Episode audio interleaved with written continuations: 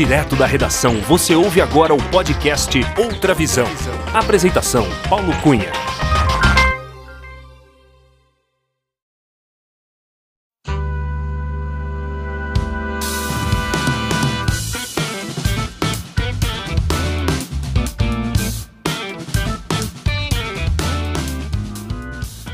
Olá, seja muito bem-vinda, muito bem-vindo ao episódio 68 do podcast Outra Visão.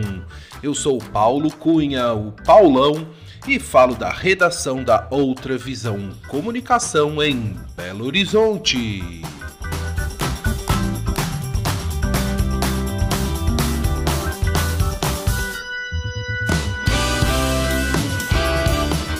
A nossa entrevistada é professora do Departamento de Linguística da Faculdade de Filosofia, Letras e Ciências Humanas da Universidade de São Paulo, a USP. Formada em História pela Universidade de Campinas, Unicamp, foi na área da linguística que ela se apaixonou e decidiu seguir a sua carreira. Com uma vida acadêmica dedicada à descrição e análise de línguas indígenas, sintaxe formal, linguística histórica e fonologia experimental, na década de, de 1990, ela concluiu o mestrado em linguística pela Pennsylvania State University e o doutorado no Massachusetts Institute of Technology, MIT, ambos nos Estados Unidos.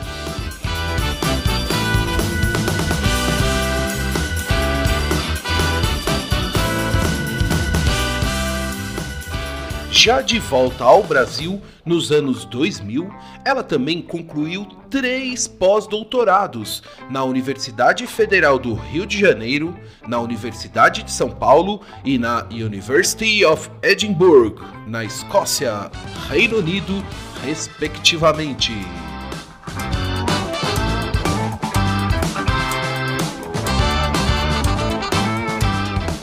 Durante a nossa conversa, ela relembrou a sua trajetória no universo acadêmico, contou em detalhes como é o trabalho de uma pesquisadora linguística e as oportunidades que existem para os futuros pesquisadores. Explicou como são feitos os trabalhos de campo, falou sobre as suas experiências em Rondônia com os índios caritianas, cuja pesquisa foi o tema da sua tese de doutorado no MIT. Apresentou o seu livro, lançado em 2019, Línguas Indígenas, Tradição, Universais e Diversidade. E como não poderia deixar de ser, deu uma verdadeira aula sobre a importância do trabalho de pesquisa linguística para evitar o desaparecimento de idiomas nativos no Brasil e a sobrevivência das línguas indígenas.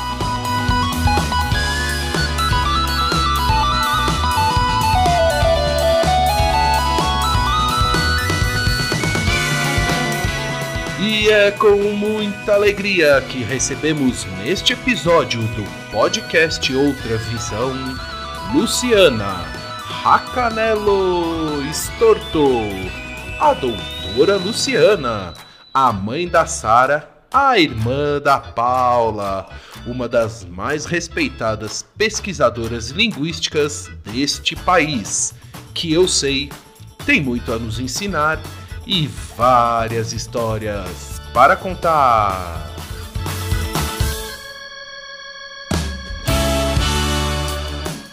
Acompanhe a entrevista.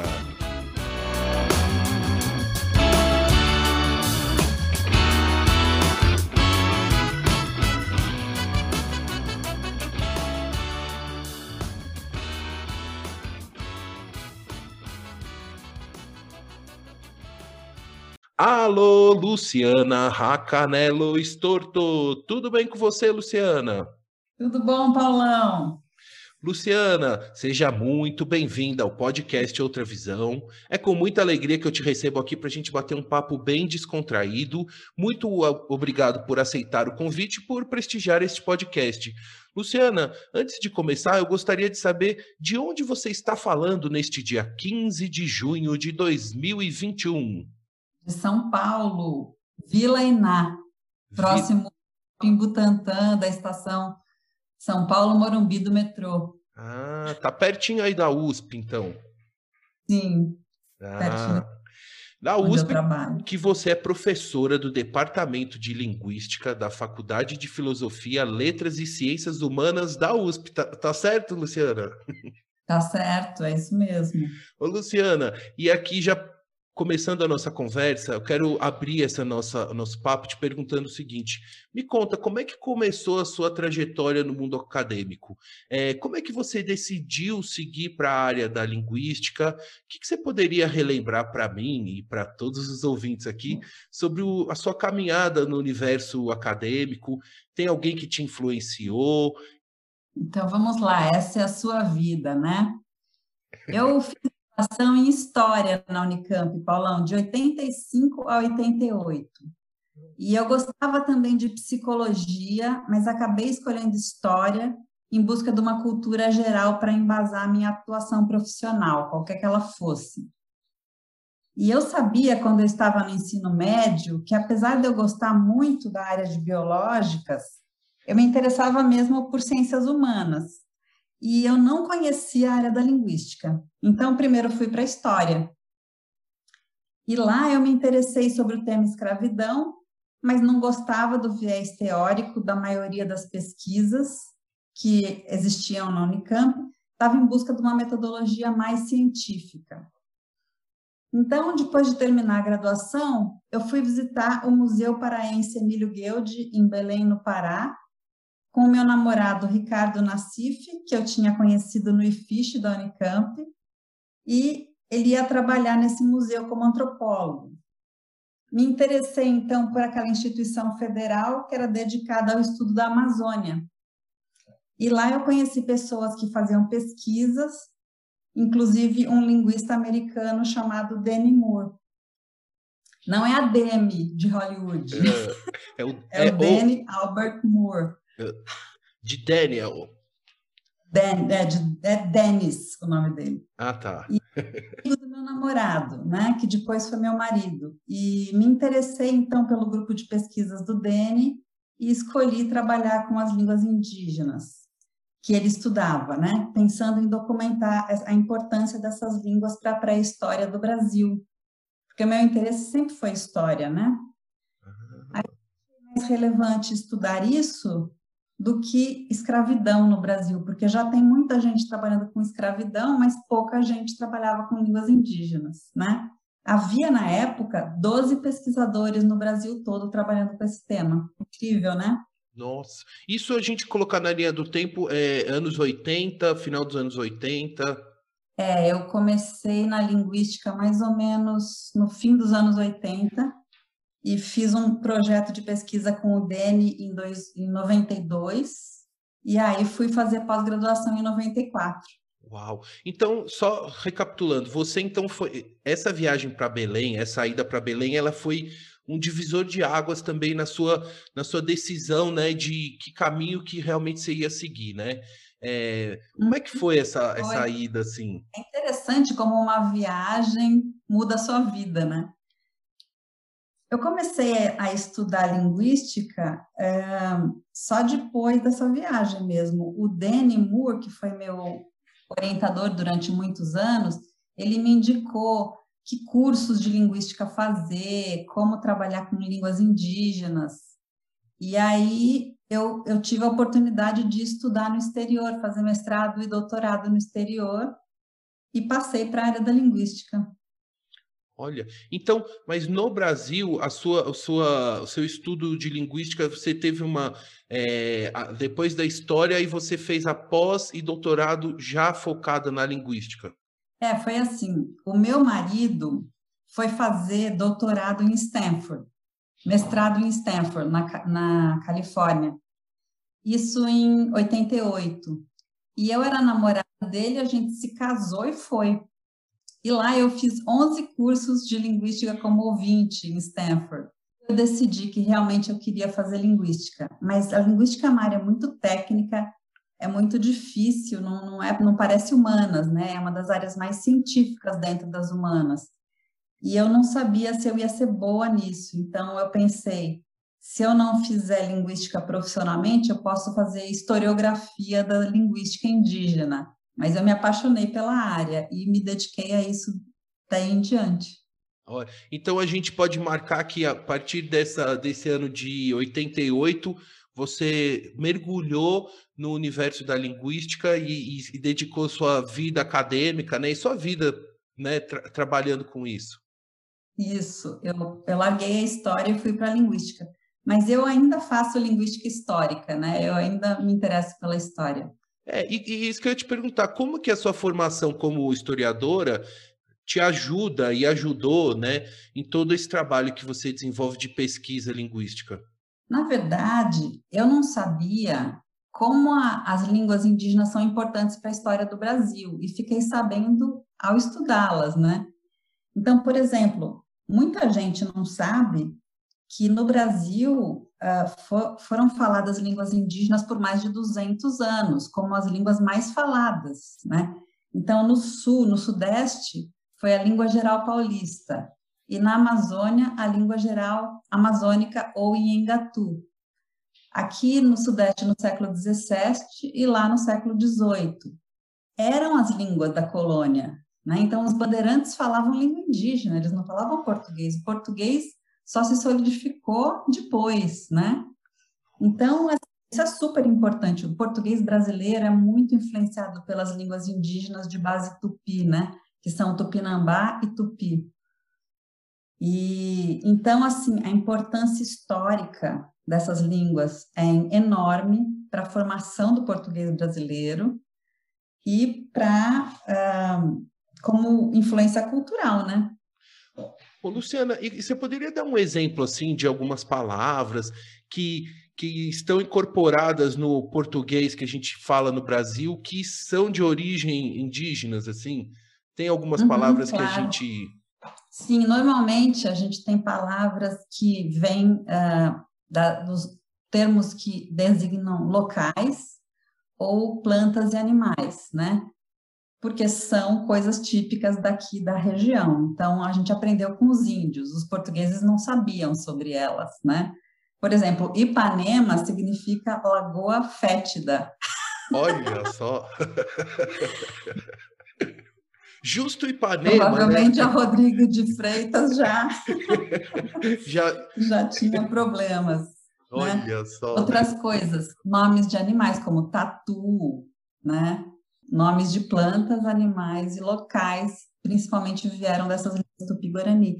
Mas o que as pessoas não sabem é que também ah, os sons do português brasileiro, comparado com o português europeu, são influenciados pelas línguas indígenas. As nasalidades que a gente tem no nosso som, né, do nosso português. E também a sintaxe, a gramática. Então, é muito interessante a gente precisa saber mais sobre isso, né? E, e, a pesquisa na área de línguas indígenas tem que avançar. Então, quando você diz é, isso, é sobre a, o som, né, a sonoridade da, da língua, né? A nossa língua, tanto que as canções, né, na música, o, o português se destaca pela, pela forma bonita, né, das palavras, do som, né? Uhum. Uhum. Sim essa coisa de consoante, vogal, consoante, vogal, né? A gente pronuncia com uma, uma, um ritmo diferente do português europeu, né? Que, onde você ouve mais só consoante e, e as vogais são diminuídas no final das palavras, né? Aqui não, a gente tem essa nasalidade, essa sonoridade, essa métrica que tem muito a ver com as línguas indígenas, mas isso ainda precisa ser estudado. Ah, então é, aí é o gancho para eu te perguntar o seguinte, Luciana, eu gostaria que você explicasse para mim e para os nossos ouvintes como é o trabalho de uma pesquisadora linguística? Como é que é o trabalho de pesquisa para evitar o desaparecimento de idiomas nativos do Brasil e a sobrevivência das línguas indígenas, que eu sei que você é especialista nesse assunto? Sim, então, a linguística é uma área de estudos fascinante. Ela é uma das disciplinas mais científicas dentro das ciências humanas, porque as línguas elas são bem estruturadas, elas têm muitos sistemas que devem ser descritos. Então, os sistemas de sons, os sistemas de formação de palavras, orações, sentenças, você tem regras, né? E são regras que estão embutidas nelas porque elas são objetos naturais. A gente tem que estudar como um objeto natural, né? Então é interessante porque elas têm essa lógica interna. Ao mesmo tempo, elas são resultado da história e da sociedade. Então elas têm esse viés humanístico.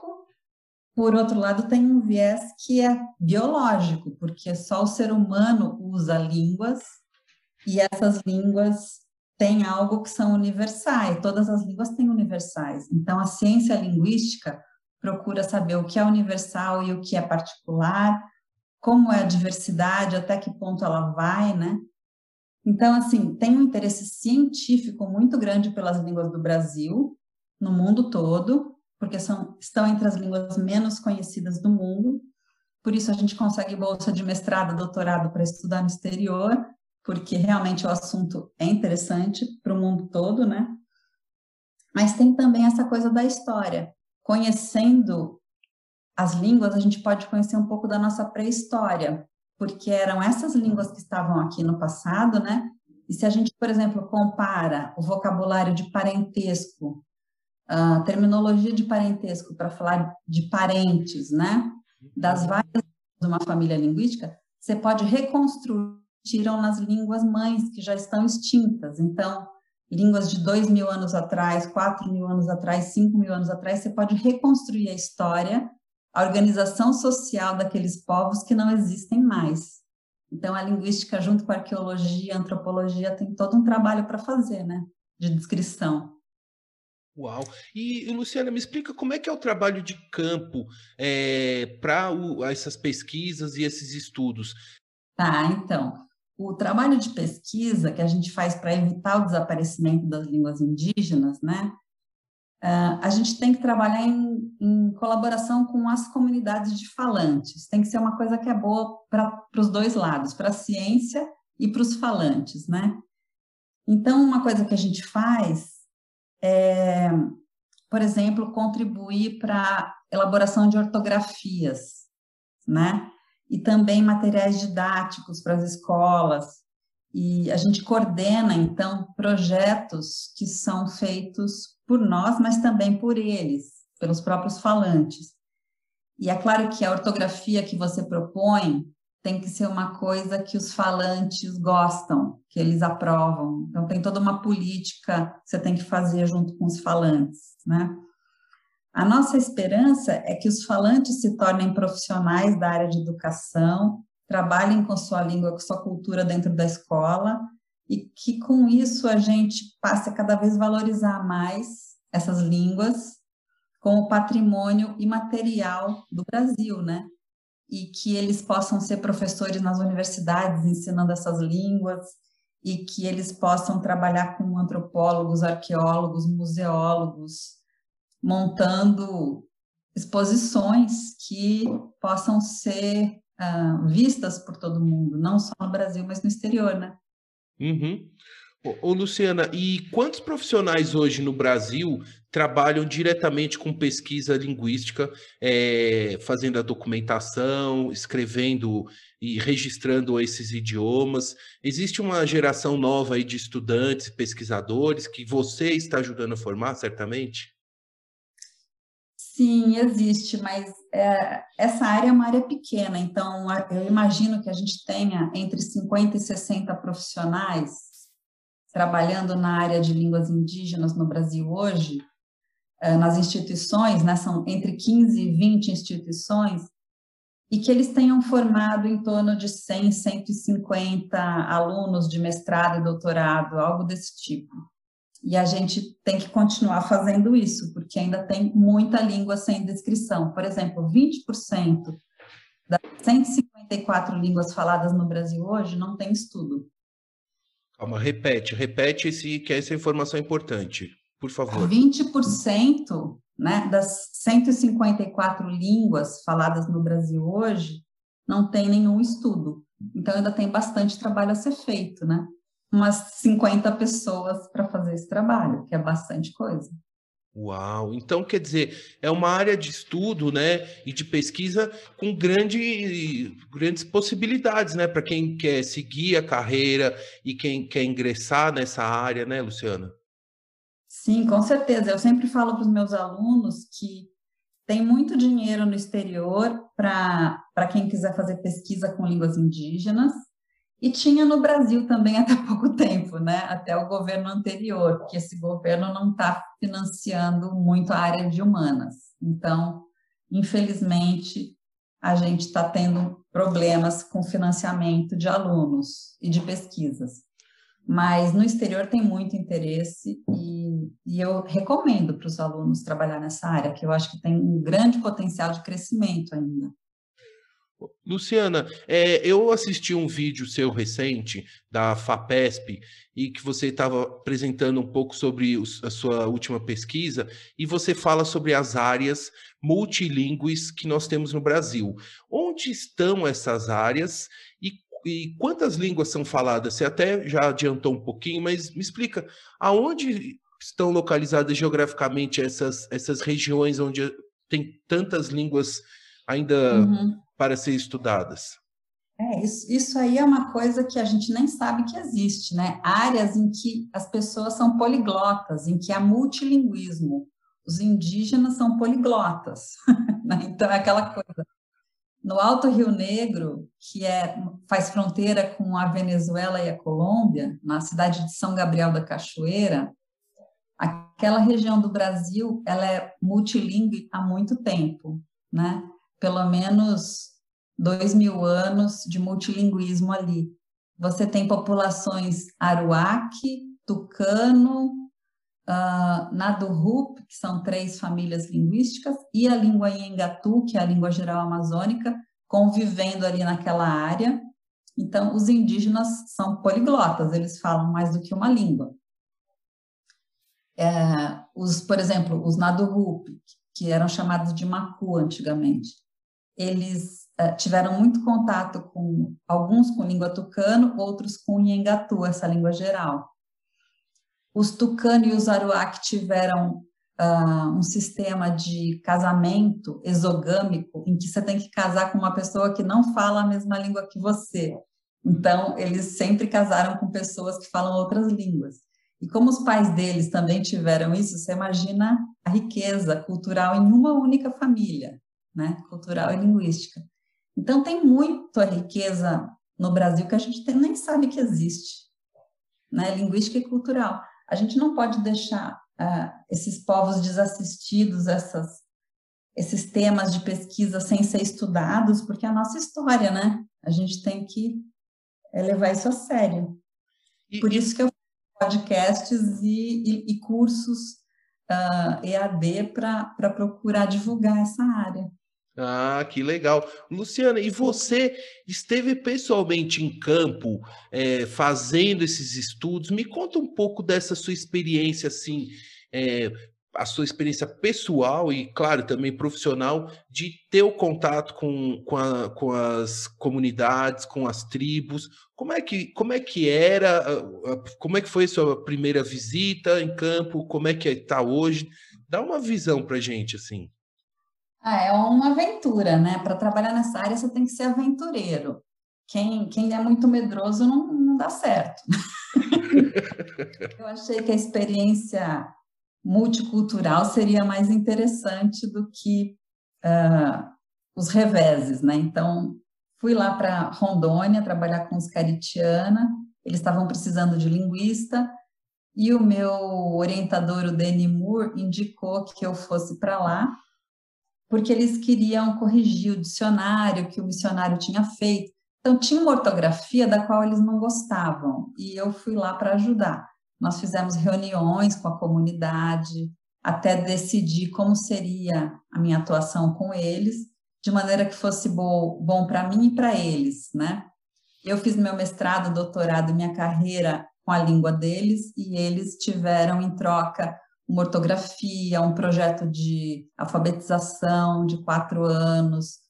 Eu escrevi livros, cartilhas, material para eles, né? Então, a experiência foi excelente, mas a parte difícil é que leva um tempo para a gente entender a cultura do outro, né? Então, essa coisa de preconceito que, a, que, que, o ser humano tem, né, com quem é diferente, isso é, é típico da ignorância, né? Você precisa conhecer melhor para interpretar, você não pode interpretar as coisas que você vê de uma maneira superficial. Então, por exemplo, uma coisa que aconteceu que no projeto de alfabetização, eu percebi que eu ficava um ou dois meses na aldeia e depois eu ia embora estudar meu mestrado, meu doutorado, aí eu voltava, todo ano eu voltava. E a gente tinha combinado que a gente ia ter produção de material, então gravações, transcrições de, de textos na minha ausência. E quando eu voltava, ninguém tinha feito nada. Nossa eu fiquei pensando, será que eu estou forçando a barra, que eu estou, né, uh, sei lá, uh, projetando uma expectativa minha sobre eles? E com o tempo, ao conversar com as pessoas, eu percebi que não, eles estavam realmente interessados. Só que na cultura deles, quem faz qualquer atividade tem que ser dirigido por um chefe. E o chefe era eu. O chefe da língua era eu. Quando eu saía, ninguém podia fazer nada, seria uma falta de educação na cultura deles, passar por cima da minha autoridade, entendeu? Então aí a gente fez uma eleição de um chefe da língua para ficar no meu lugar quando eu não estivesse lá, e aí eles produziram 60 páginas de texto em um ano, que foi muito legal. Quer dizer, outra pessoa que não tivesse percebido essa diferença cultural poderia ter achado que eles são preguiçosos, que eles não estão interessados. Percebe como isso? A, o, o, diálogo entre as culturas é complexo, não é uma coisa que é automaticamente fácil de resolver, sabe? Então, essa é uma coisa que me, me impactou muito, assim, além de ser uma aventura, ir para outro mundo, comer outras comidas, viver de outra maneira, tem a coisa de aprender a entender o outro que é diferente de você, né? Não, não pense da mesma maneira. Sim, sim. Ô, Luciana, e nesse contato que você teve com os caratianas, tá certo? Caritiana. Caritianas. Como é que vocês se comunicavam assim no início? É, você já tinha algum mínimo conhecimento da língua deles? Ou era no português? Como é que era? Eu tenho curiosidade em saber, assim, porque como é que era ah, essa interação? O linguista, quando ele vai estudar uma língua, ele primeiro lê tudo que foi escrito sobre aquela língua, né? Mas aí, quando você chega lá, cada comunidade tem uma realidade. Então, os caritianos já falavam português, então não ah. tinha de comunicação. Mas se você vai trabalhar com um povo que não fala português, você vai ficar sem essa língua de comunicação. Aí você vai ter que aprender antes de começar a trabalhar, né? E, então, com eles foi mais fácil. É, eles estão muito próximos de Porto Velho, que é a capital de Rondônia, e eles têm muito contato com a comunidade envolvente, né? Mas, ao mesmo tempo, eles conseguiram manter muita coisa tradicional, como todo o sistema de casamento entre eles, né? As regras de casamento. E, e as narrativas que os mais velhos contam para os mais jovens. Tinha muito material que eu gravei e foi muito legal. Eu tenho essa documentação até hoje, eu não dou conta de, de produzir livro e material, é, é infinita a quantidade de coisas que eu ainda tenho que produzir até o fim da carreira. Mas já está tudo documentado e de, de alguma forma resguardado, né? Para que isso não se perca, né? Da, da... É, eles me pediram isso, que a gente gravasse com os mais velhos as histórias antigas, não só a mitologia, mas também a história da comunidade, como eles a aldeia atual se formou, etc. Eu gravei muita coisa e agora estou começando a publicar, porque leva muito tempo para você dominar a língua e poder traduzir, transcrever de uma maneira que faça jus ao material, né? não, não infantilizar a narrativa indígena, mas escrever como uma mitologia mesmo, né? Uau, que interessante. E, e, é desde 1991 que você faz esse trabalho com os índios uhum. caritianas, é, tá certo? Sim, tá certo. E quantas vezes você já esteve pessoalmente lá e qual, como foi a sua última passagem? Quando você esteve pela última vez lá, tem planos de visitar? Dá um uhum. apanhado assim, dessa linha do tempo, né? De tantas vezes que você esteve lá. Sim. É, eu comecei, então, em 91, né? Fiz a primeiro, o primeiro encontro com eles para a gente negociar o meu trabalho lá. E de 92 em diante, eu comecei a ficar um mês, dois meses por ano trabalhando com eles nos projetos. E mais ou menos até 99 eu ia todo ano e ficava um ou dois meses. Mas aí depois que eu fui contratada na USP em 2003, ficou mais difícil ir. Né? Então, quando você tem filho, quando você é contratado, você tem outras é, obrigações que não te permitem ficar um mês, dois meses fora. Então, aí o que eu fiz? Eu procurei trazer alguns caritianos para São Paulo. Então, a gente fazia isso, eu pagava a passagem deles com projeto de pesquisa e eles ficavam aqui um, uma semana, duas, trabalhando comigo e com meus alunos. Então, ao invés de eu levar 10 alunos, eu e meus colegas, que tínhamos alunos que queriam trabalhar com línguas indígenas, a gente trazia os indígenas até nós para poder fazer essa pesquisa, né? E eu já tinha uma boa relação com vários deles, ficavam na minha casa no início, depois a gente arrumou hotel, hostel para eles ficarem. Então, a gente foi fazendo isso nesse período em que tinha pouca verba para pesquisa, para os alunos irem, né? Então, em algumas ocasiões, você chegou a levar alunos também. Sim, a gente chegou a levar alunos quando teve verba para levar 10 alunos, a gente levou. Ficamos em Porto Velho, trabalhando com os indígenas lá, porque ir para a aldeia é mais complicado, você precisa de autorização da FUNAI, você precisa de autorização de conselho de ética, né?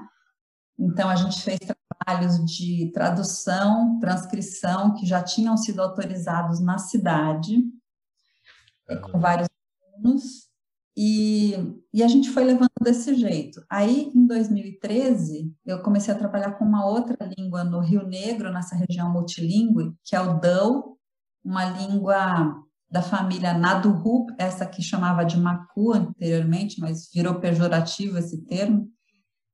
E então eu quis começar uma outra experiência de campo para poder levar novos alunos para uma outra região do Brasil. Né? Então, como a gente falou de multilinguismo, o Rio Negro é uma região multilingüe hoje. Rondônia, onde eu trabalhei com os Caritiana, foi no passado uma região multilingüe, entre os rios Guaporé e Mamoré, com mais de 57 línguas diferentes é a terceira região multilingüe do Brasil, né? O Parque Indígena do Xingu. No Alto Xingu você tem 10 línguas e no total talvez umas 15, né? Então, são três áreas multilingües importantes para o Brasil e tem uma quarta também sendo estudada agora, que é o Oiapoque, a região do Amapá, em que você tem um encontro de uh, línguas crioulas vindo da Guiana francesa e línguas uh, indígenas do Brasil. Bem interessante. O Brasil é muito rico, tem muitos lugares incríveis. Luciana, inclusive, eu queria que você falasse um pouquinho sobre é assim, esse seu essa sua pesquisa é, com os caritianas é, foi o tema da sua tese de doutorado no Massachusetts Institute of Technology, MIT, nos Estados Unidos. Pessoal, olha que coisa maravilhosa. A Luciana levou a nossa cultura, a nossa língua para apresentar né, para uma tese importante numa das mais conceituadas instituições no mundo. Luciana, me conta como é que foi essa experiência e como é que foi esse momento seu da sua carreira de juntar toda essa sua dedicação de, de vida e de trabalho para fazer uma, um doutorado num local tão importante? Então, eu comecei é, só como curiosa, né? Saí da história, fui para linguística, casei com um antropólogo que foi fazer mestrado em Stanford, fiz cursos em Stanford como ouvinte, e aí fiz mestrado na Pensilvânia, com bolsa americana por dois anos, e depois fiz o doutorado no MIT com uma bolsa brasileira por quatro anos. Então, eu segui a carreira acadêmica mesmo, sempre me candidatei para as bolsas, fiz projetos. É, é uma vida dedicada a isso, né? Escrever projetos, ler, ler artigos para embasar bem esses projetos. E o MIT, eu praticamente achei que eu não ia ter chance de entrar lá, porque dentre as várias universidades que eu queria né, eu, eu prestei para umas 10 universidades nos Estados Unidos. O MIT era onde eu mais queria ir, mas eu achei que eu não teria chance, porque eles não têm uma tradição de línguas indígenas lá. Eles são um curso teórico, né, a linguística teórica.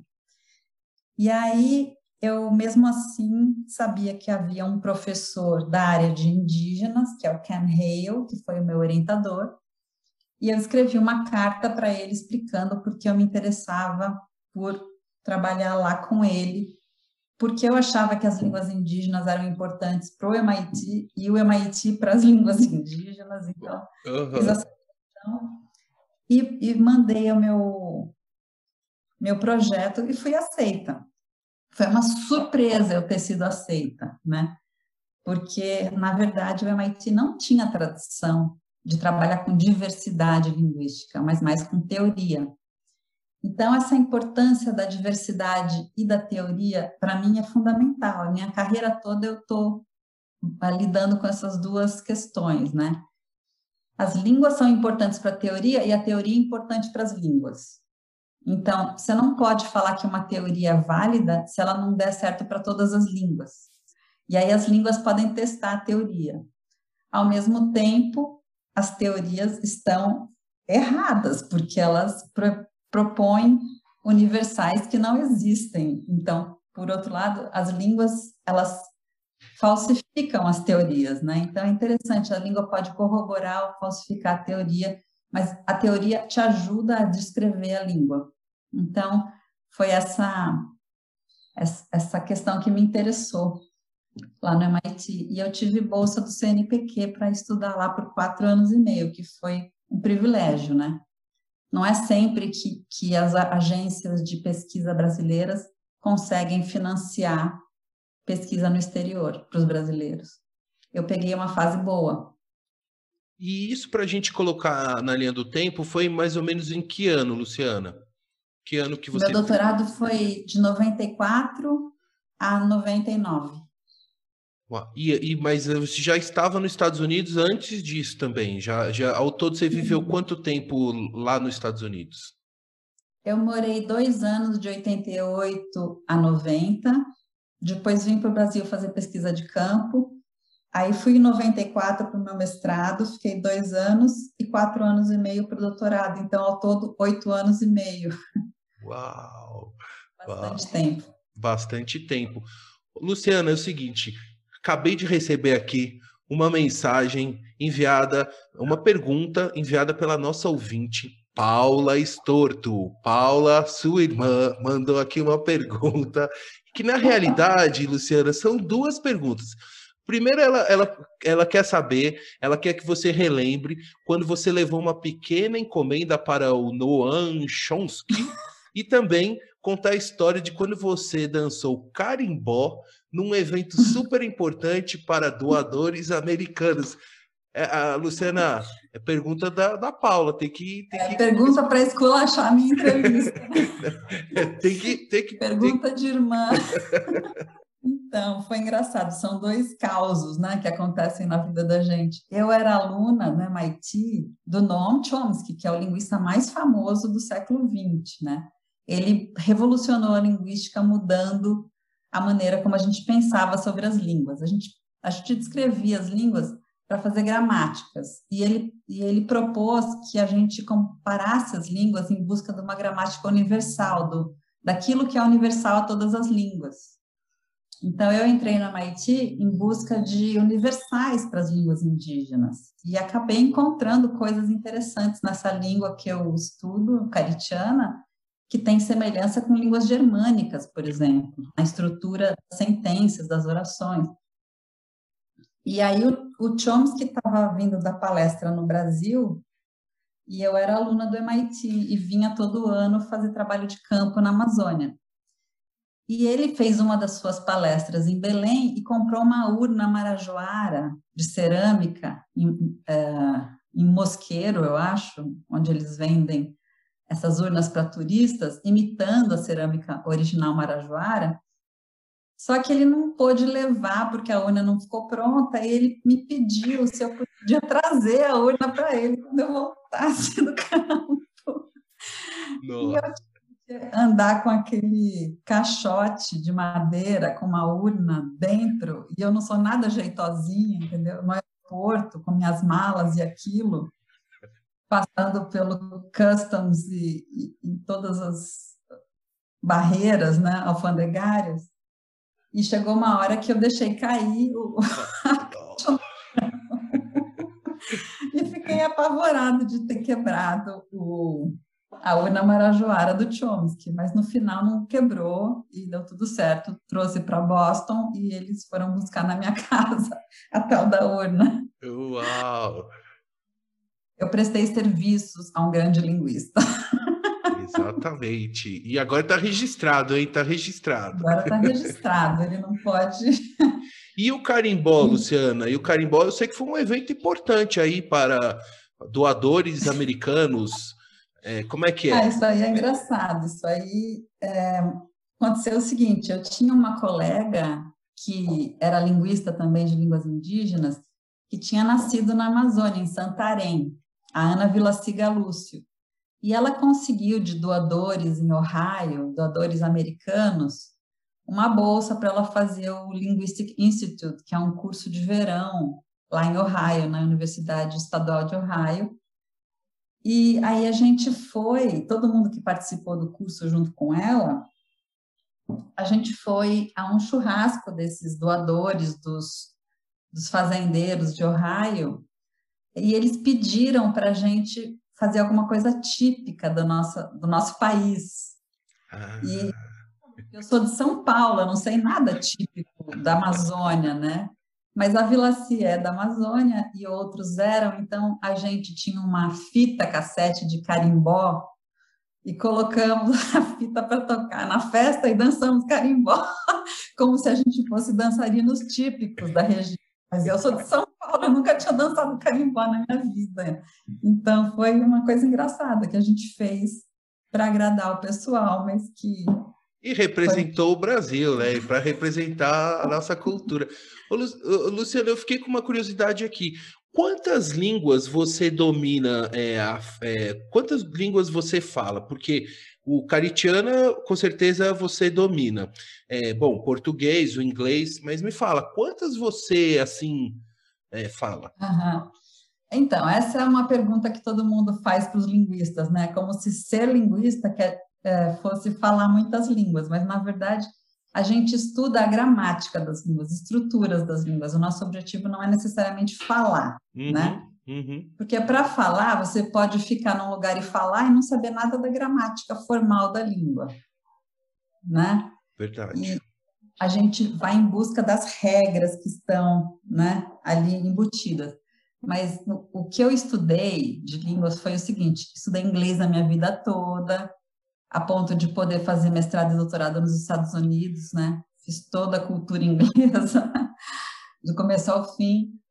Estudei um pouco de francês, porque eu sou do tempo em que se estudava francês na escola ainda. Peguei de, acho que foi quinta, sétima série, eu estudei francês, agora estou estudando de novo. Estudei russo lá no, na Penn State, na Pensilvânia. Achei, tinha um curso ótimo de russo, eu fui estudar. Aí, de línguas indígenas, eu estudei caritiana e dão, né? Essas duas línguas, uma totalmente diferente da outra, muito interessante. Caritiana é como se fosse português ou inglês, no, no, da maneira como eles formam as palavras, né? mas a sintaxe do caritiano é como se fosse alemão, é super difícil a mudança de ordem de palavras, entre alemão e húngaro, alguma coisa assim. Então, já parece chinês. É uma, é uma, são palavrinhas curtas, sem nenhuma flexão, e a sintaxe é dificílima, quase incompreensível. Então, é muito interessante a diversidade linguística que a gente tem no Brasil, que precisa ser estudada ainda, né? É. A gente conhece pouco sobre essas línguas. Luciana, e aqui ó, vou começar a caminhar para o nosso final, mas ainda tem algumas perguntinhas para fazer. Inclusive, pegando o gancho no que você acabou de dizer, você registrou também num livro seu, lançado em 2019, o livro Línguas Indígenas, Tradição, Universais e Diversidade. Luciana, me explica um pouco sobre esse livro. Então, o livro eu escrevi pensando em explicar ao público em geral qual é a importância das línguas indígenas brasileiras. Porque eu, me, me perguntam muito por que, que eu estudo língua indígena. É porque eu quero favorecer minorias? Não é isso, né? Qualquer língua é importante para a ciência, seja falada por minorias ou por maiorias, tá certo? Só que como as línguas faladas por minorias tendem a desaparecer, porque não se valoriza, a gente está perdendo diversidade. Então, perder a diversidade linguística é como perder a diversidade biológica. Você vai ter menos conhecimento né, acumulado naquela área do conhecimento se você não conhece uh, esses espécimens, vamos dizer assim. Então, a busca por universais linguísticos e variação é importante que ela seja feita no mundo todo, não só nos países desenvolvidos que têm dinheiro para pagar pesquisa. A gente no Brasil tem que financiar nossas pesquisas de línguas indígenas também, senão a gente não entra para a história, né? Nossa, a nossa, vamos dizer, o nosso legado uhum. cultural para o mundo não vai ser uh, transformado em alguma coisa útil, né? Não vai ser deixado para as futuras gerações. Então, uh, tem esse lado da ciência linguística e tem também o lado da antropologia, da história, de tudo que você pode aprender com essas línguas. Então, reconstruindo os termos de parentesco e sabendo mais sobre as palavras dois mil, quatro mil anos atrás, você pode saber, por exemplo, que os proto-tupi, os, os primeiros falantes de línguas tupi que deram origem a todas as línguas tupi hoje, eles tinham palavras para pauzinho de plantar, mandioca e roça. Isso quer dizer que eles eram agricultores quatro mil anos atrás. Então, é interessante fazer esse estudo, porque ele, ele agrega conhecimento à arqueologia, à antropologia e à história, né? Uh, a gente também está começando a entender, por exemplo, o, o conhecimento que os povos da Amazônia têm sobre como manejar o meio ambiente. Isso é milenar essas espécies tipo açaí ah, e, e, castanha do Pará são espécies que foram cultivadas pelos indígenas. Elas não são nativas simplesmente, elas foram replantadas. Então, a floresta amazônica ela é uma floresta que foi manejada por esses povos ao longo de toda a história, né? E a gente tem muito que aprender com eles sobre quais são os recursos de alimentos medicinais e, e, todo tipo de informação sobre fauna e flora que eles têm, né? E além disso, a gente uh, pode reconstruir essas, essas línguas faladas no, no passado e reconstruir também os movimentos populacionais, porque se a gente vê, por exemplo, que uma língua reconstruída de mil, quatro mil anos atrás ela tem empréstimos de uma outra língua do passado, da mesma época, a gente sabe que houve empréstimo entre elas, que houve contato, que aqueles povos se cruzaram, tiveram algum tipo de comércio, entendeu? Então, a gente pode reconstruir a pré-história do Brasil também, ao fazer estudo de línguas indígenas, né? É Nossa, é muito interessante. E, Luciana, e dentro disso, tudo que você falou ao longo da nossa conversa, uma coisa eu percebi o seguinte, no Brasil, a gente ainda é, sabe muito pouco sobre a nossa história, né? Sim, com certeza. A gente é um país jovem, né? Então, é normal que países jovens saibam menos sobre a sua história. Você vai para a Europa, você vê uh, edifícios da Idade Média, né? Então, aí você tem essa curiosidade. Aqui, a nossa história antiga ficou, ela é perecível. Você não tem uh, as construções, né? A gente não tem construções de pedra, a gente tem construção de madeira e de palha. Então, é mais leva mais tempo para conhecer a nossa pré-história do que a pré-história de civilizações que usaram materiais como pedra, né? Mas os arqueólogos já, já estão mostrando que havia hieroglifos, havia uh, uh, formações uh, que você pode ver do céu hoje de, de satélite, né? Uh, dentro da Amazônia, você tem é, essas geoglifos que eles chamam, né? Hum. E junto com a arqueologia que uh, identifica é, antigas aldeias, por exemplo, você começa a descobrir que havia, cam havia caminhos entre as aldeias no Xingu.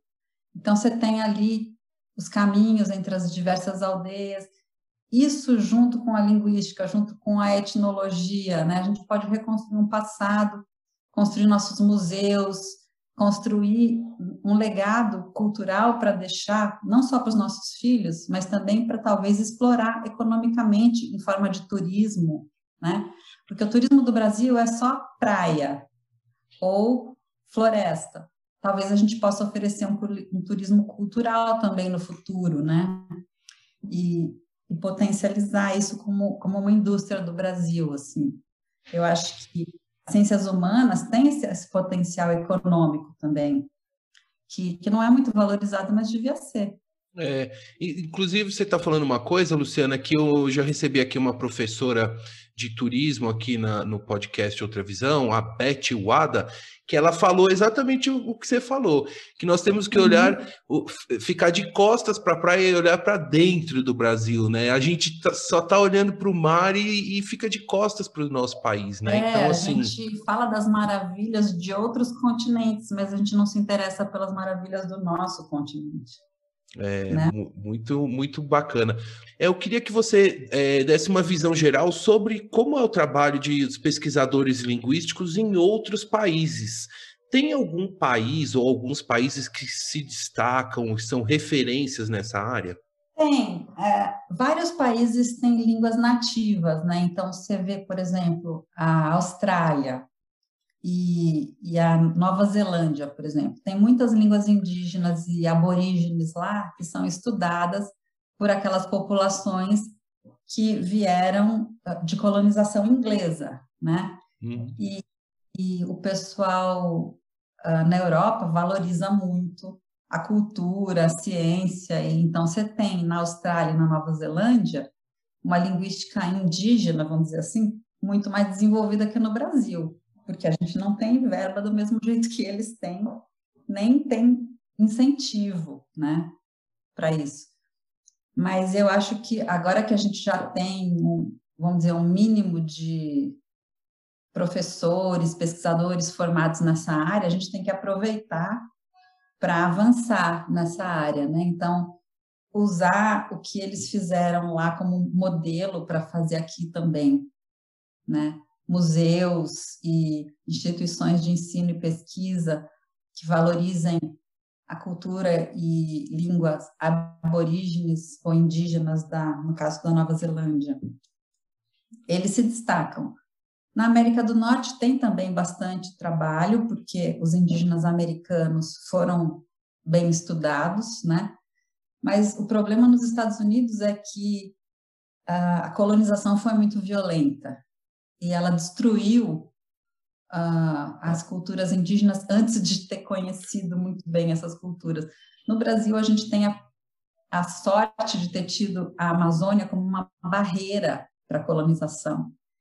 Então, não se adentrou na Amazônia até o oeste, como aconteceu nos Estados Unidos, né?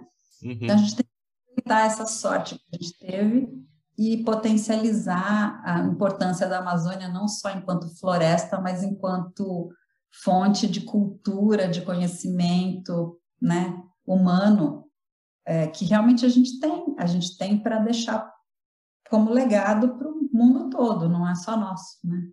Uh, e para finalizar, Luciana, gostaria que você explicasse aqui para os nossos ouvintes, para quem quiser conhecer mais o seu trabalho, é, ter, ler alguma pesquisa, comprar o seu livro, como é que a gente pode acompanhar o seu trabalho?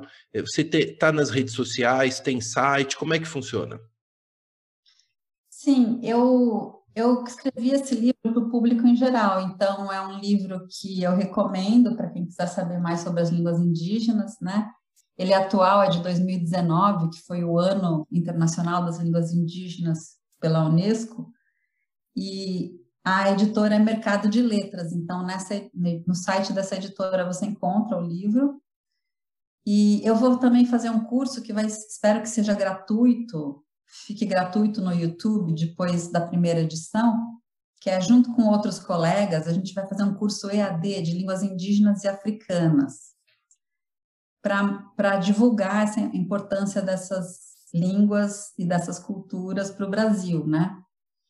E, então, a, a, Associação Brasileira de Linguística, Abralim, vai oferecer agora em julho esse curso pela primeira vez, só para quem é associado e depois disso eu espero que, que a gente deixe uh, essas gravações no YouTube para qualquer um acessar.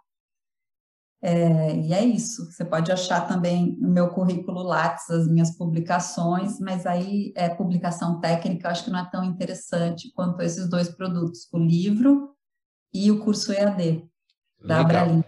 Então, até avisando você, Luciana, e todos os ouvintes, que no site do podcast Outra Visão, que é o podcastoutravisão.com, eu vou deixar todos os links da Luciana para né, todo mundo é, ter acesso a comprar o livro e também a, a, a, Associação Brasileira de Linguística, também vou deixar os links lá, o do YouTube, e aí depois eu, eu atualizo direitinho.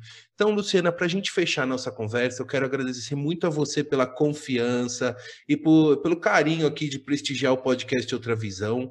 Agradecer a todos os ouvintes que nos acompanharam até aqui, a toda a família Racanelo Estorto, que certamente irão ouvir essa entrevista até o final. Um beijo para toda a família. É, Luciana, para a gente fechar, deixa aquele recado final para os nossos ouvintes.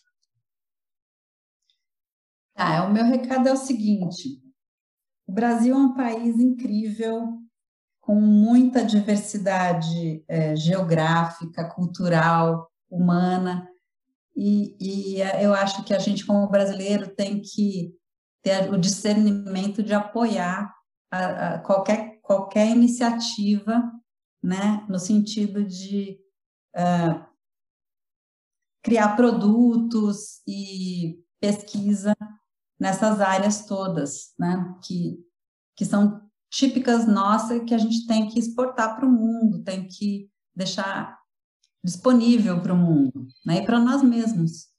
Então, essa é a minha mensagem. Ah, muito obrigado pela mensagem final. Um beijo para você. Tchau, Luciana. Como é que fala tchau em Caritiana? É, como é que fala tchau em ah, caritiana? Não tem tchau. Adeus. Mas tem obrigada. Ana Rodo, um beijo!